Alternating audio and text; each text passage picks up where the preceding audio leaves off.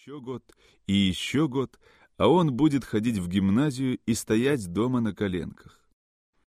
И так как Сашка обладал непокорной и смелой душой, то он не мог спокойно отнестись к козлу и мстил жизни.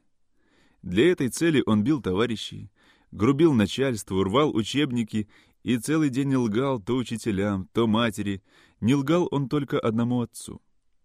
Когда в драке ему расшибали нос, он нарочно расковыривал его еще больше и орал без слез, но так громко, что все испытывали неприятное ощущение, морщились и затыкали уши.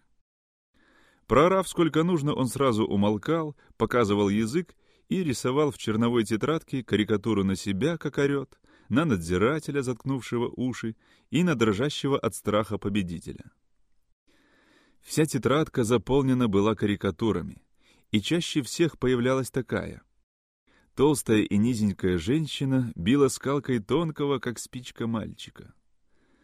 Внизу крупными и неровными буквами чернела подпись «Проси прощения, щенок» и ответ «Не попрошу, хоть тресни». Перед Рождеством Сашку выгнали из гимназии. И когда мать стала бить его, он укусил ее за палец. Это дало ему свободу, и он бросил умываться по утрам, бегал целый день с ребятами и бил их, и боялся одного голода, так как мать перестала совсем кормить его, и только отец прятал для него хлеб и картошку. При этих условиях Сашка находил существование возможным. В пятницу, накануне Рождества, Сашка играл с ребятами, пока они не разошлись по домам и не проскрипела ржавым морозным скрипом калитка за последним из них. Уже темнело, из поля, куда выходил одним концом глухой переулок, надвигалась серая снежная мгла. В низеньком черном строении, стоявшем поперек улицы на выезде, зажегся красноватый немигающий огонек.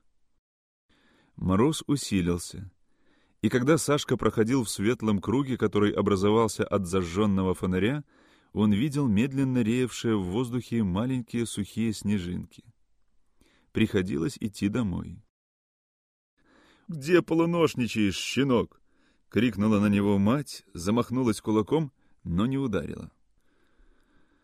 Рукава у нее были засучены, обнажая белые толстые руки, и на безбровом плоском лице